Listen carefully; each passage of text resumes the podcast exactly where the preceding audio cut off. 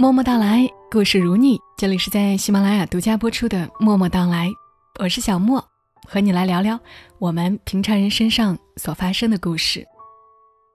知乎上有个问题是：父母把我的前途毁了，我该怎么办？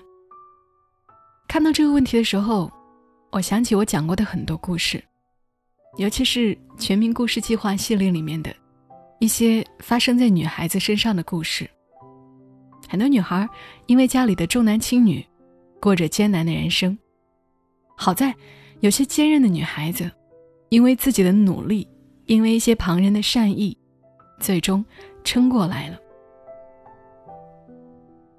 今晚要讲的就是这样的故事。故事来自于知乎上爱讲故事的工程师 WSS。请一定要听完这个故事，因为故事中。除了主人公小薇足够打动人，他所遇到的一些人也很让人感动。WSS 说：“爸妈在那些施工或保密单位上班的，还记不记得当初坐单位的大篷车，在深山老林里摇晃着，去几十公里外上学的往事？我就是在这个大篷车上读完了小学、初中。”在车上有个叫做小薇的女孩，一直都和我们同学，可上学和放学的行程，却没有什么人跟她一块儿玩。她一个人躲在长条板凳的角落里，默默翻弄手里的课本。因为很小开始，她的身高就稳稳压过我们一头，成绩更是压我们无数个头，是班上无可争议的尖子生。老师们喜欢他，喜欢到让我们羡慕、嫉妒、恨。三好学生、少先队、班长和三道杠，都是他先尝鲜，等着新鲜劲儿过去了，才能漏给其他人狼吞虎咽、残羹。每次家长会，他的妈妈都坐在第一排，一身的女工装扮，任由老师对女儿的夸赞，但表情无悲无喜。我妈每次开会。则如坐针毡，次次被老师一顿教训，不是考试不及格，就是我偷铁铜的促狭事儿。总结的话千篇一律，让你儿子跟你们单位的那个小薇多学学。于是开会完以后，我妈先是把我的耳朵拧成了麻花，再去堆起一脸的假笑，跑去找小薇妈求个经验和法宝。可小薇妈一脸迷茫，说这个女儿。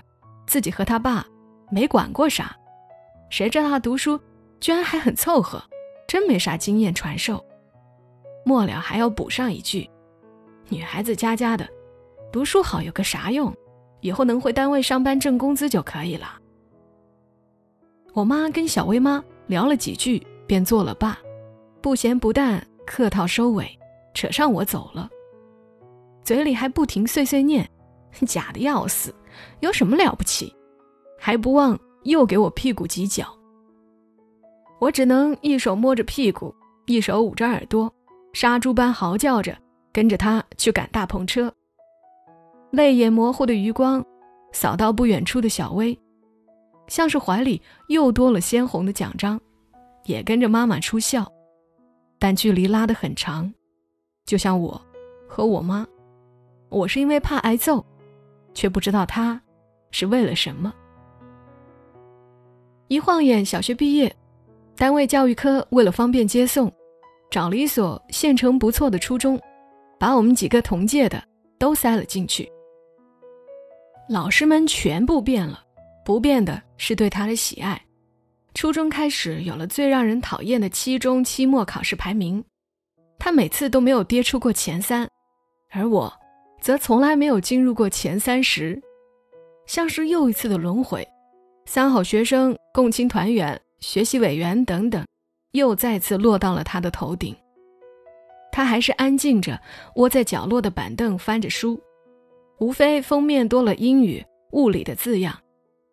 初二那年，大篷车上那个鹤立鸡群的他不见了，只剩下我们几个狼狈。小薇妈妈请长病假。去了老家，回来却多了一个还在襁褓里的所谓外甥。我妈嗤之以鼻，说：“骗鬼，躲计划生育要的男孩罢了。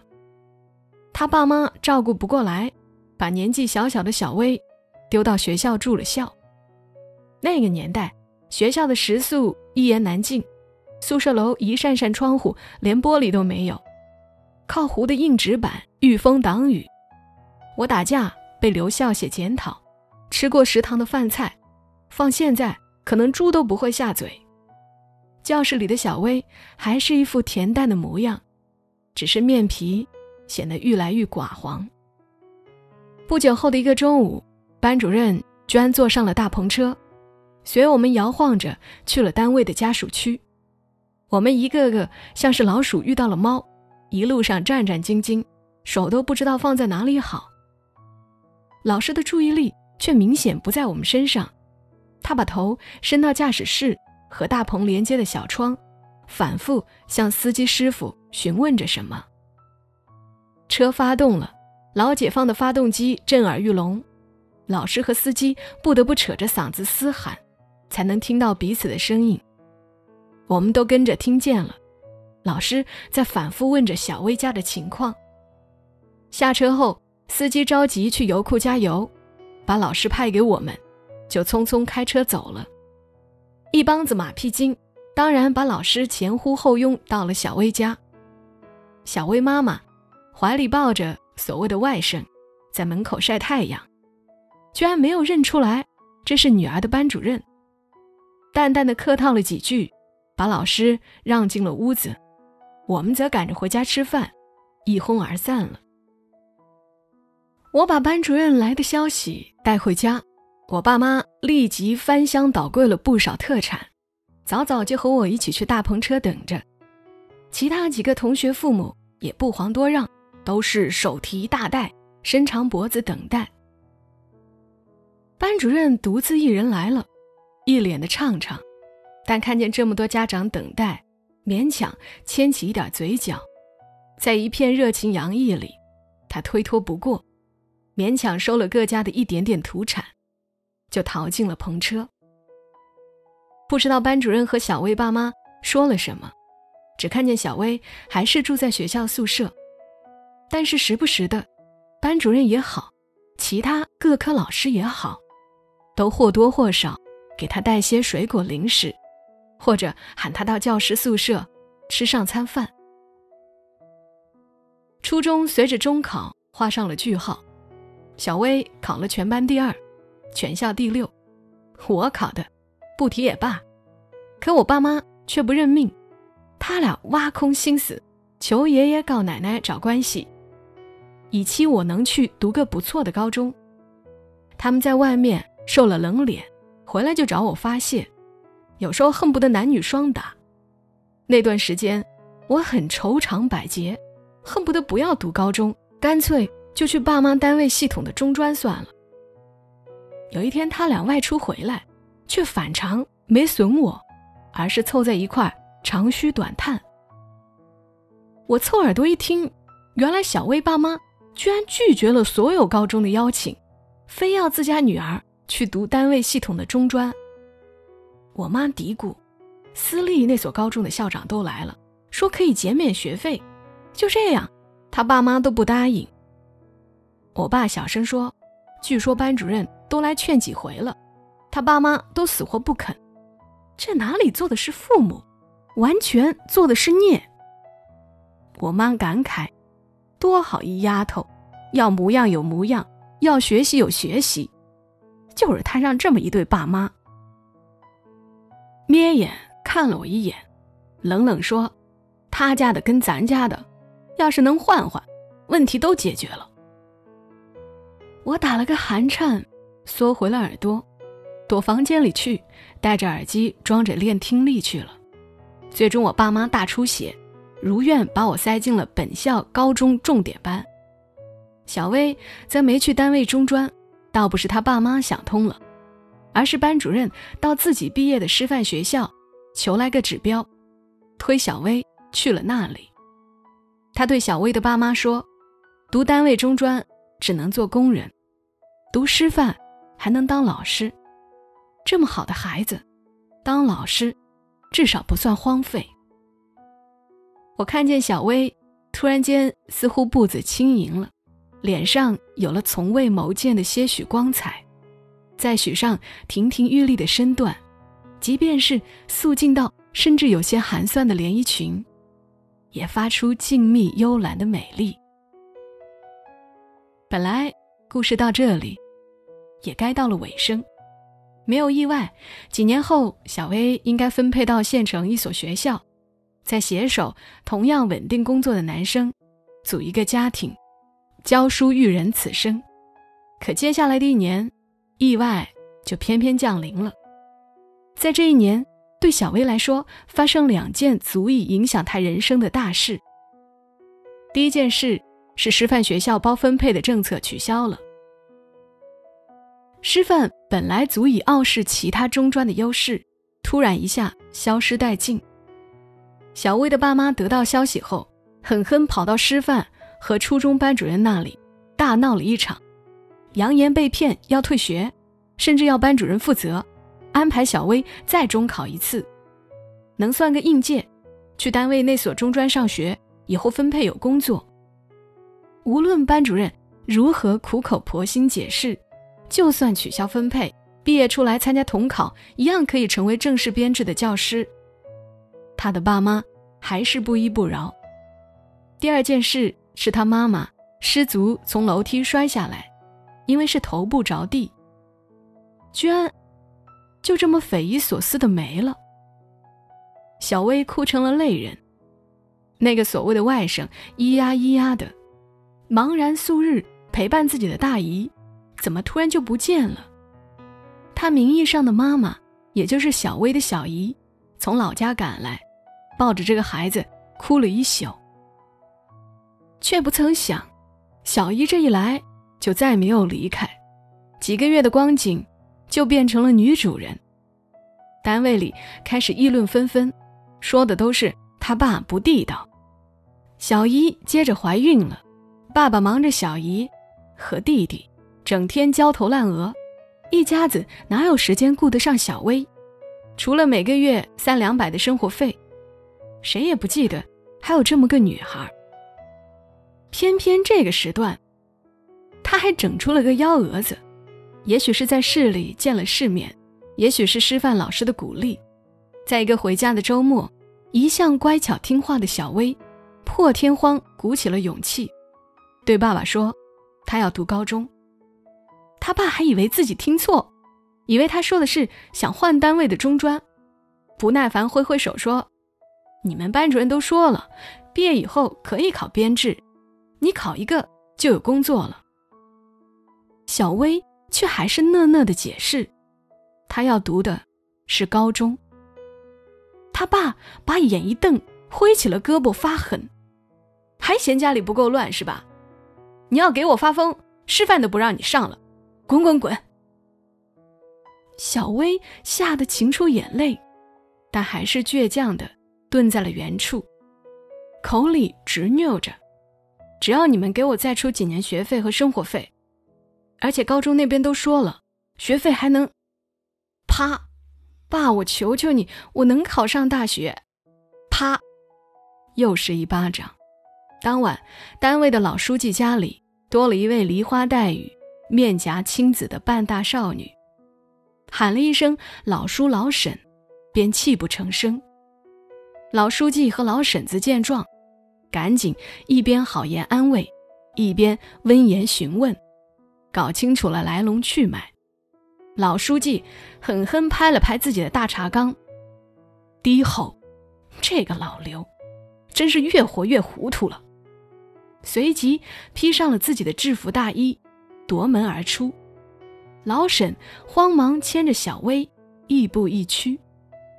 还没走到小薇家门口，老书记就亮开了大嗓门：“老刘，你给我出来！”整个家属区听到了动静，跟着三三两两探出个脑袋。小薇爸爸出门，看见老书记，一面诧异，一面客气往家里迎。老书记站着没动，大喊：“你家老大想读书，怎么你就猪油蒙心了不让去？”小薇爸爸缩缩脖子，说：“哪里的话，他上师范，我学费、伙食费可没少给。”老书记冷哼说：“老刘，你别糊弄我，你家老大这根好苗子，全单位都看眼里。当年你们两口子不让去，我们不好插嘴。现在孩子大了，有自己的主见，想念高中考大学，你凭什么拦着？”小薇爸爸百般的打马虎，老书记便毫不客气，一一拆穿。眼看着围观的人越来越多，小薇爸爸感觉到脸面挂不住了。他涨红了脸，使劲匀了匀气息，说：“别以为你当了点官就了不起，这女儿是我养大的，你凭什么指指点点？”继续梗着脖子说。我还指望他早点出来补贴家里，他连高中带大学，我还反过来多亏四年，相当于我少了两份钱。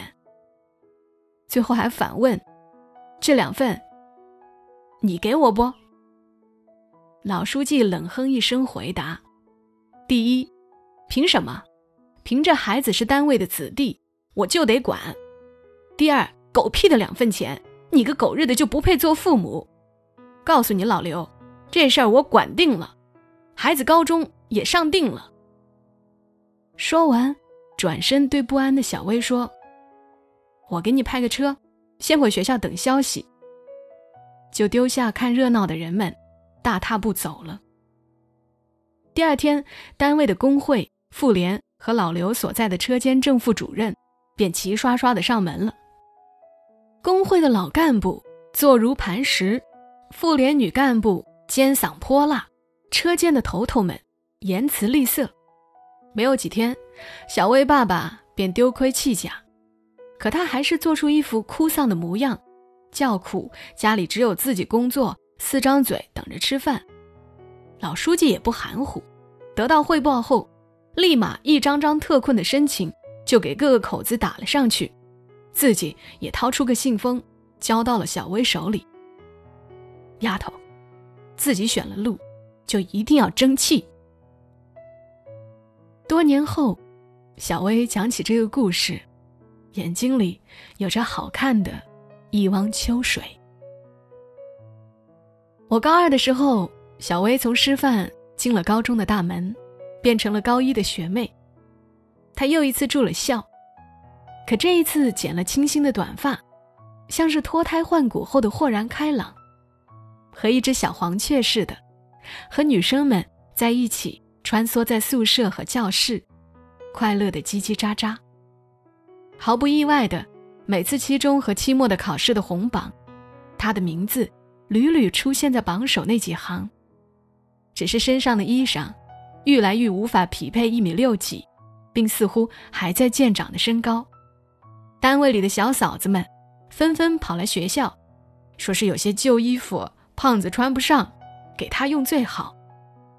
打开袋子一看，却不乏崭新衣裤和零食卤菜。我妈也是其中一个，她在个晚自习送去了一身粉色的连衣裙。我远远等待，看见在球场边的梧桐树下，他深深的向我妈妈鞠躬。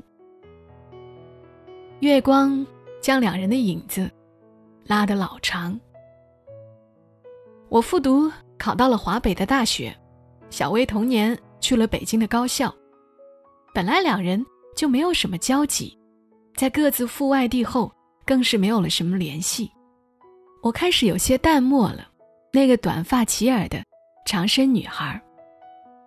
直到大二，我妈要来看我，在我所在的城市盘桓几日，就拉我。一同去了趟北京，在海淀区那所知名学府的食堂，我们见到了小薇。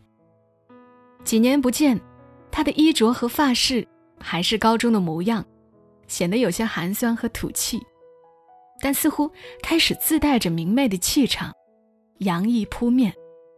她端来三份餐食，还盛来了三碗免费汤，汤里满满的鸡蛋和紫菜。我一看。和我大学班里那位贫困到几乎不打菜、只吃白饭的同学所盛出来的一模一样。我妈问他平日的生活，他骄傲回答：“早就不往家里要钱了，平时勤工俭学，比如做做家教、卖卖酸奶，还有学校的助学金和奖学金，能养活自己的。”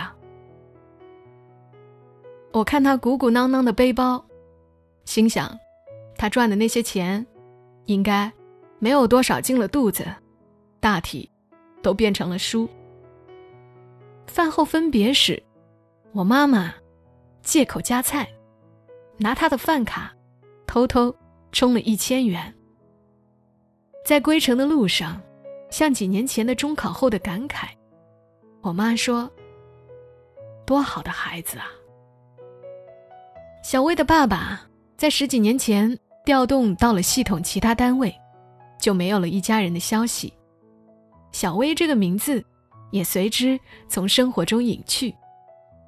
直到三年前，我妈妈的微信有个反复写“阿姨加我”的陌生好友申请，添加后才知道，原来是小薇。我妈妈很开心，急急敲字招呼了几句，便接到了小薇发来的视频。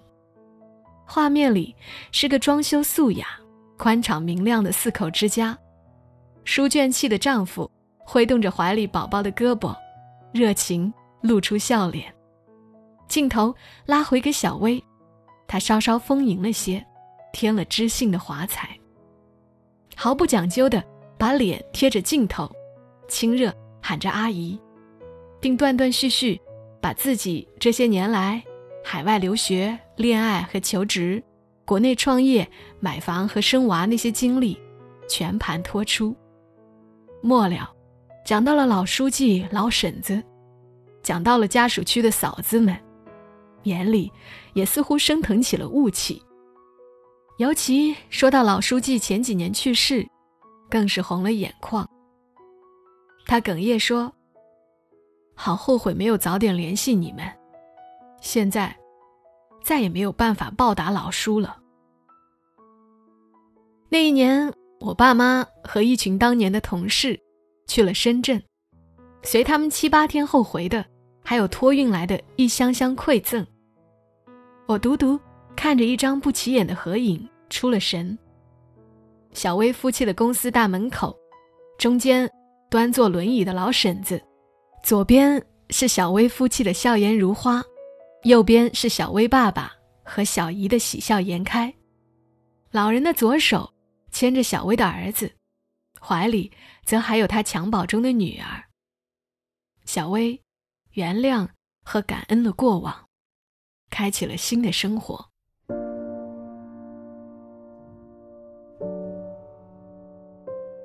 好了，故事就读到了这里。读到最后，我的声音都变了，因为不自觉的喉头发紧，好几次落下泪来。作者 W.S.S 最后还说：“优秀的人不给自己找借口，人必先自救。”而后人救之，路始终在你自己的脚下。感谢小薇，也感谢故事里这些善良的人。谢谢作者的记录，谢谢你们的聆听。这里是默默到来，希望你们喜欢这个故事。我们下期声音再会，小莫在深圳，和你说晚安。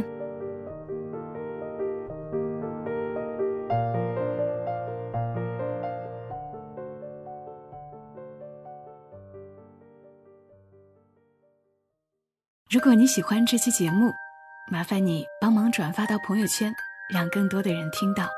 小莫在这儿，谢谢你。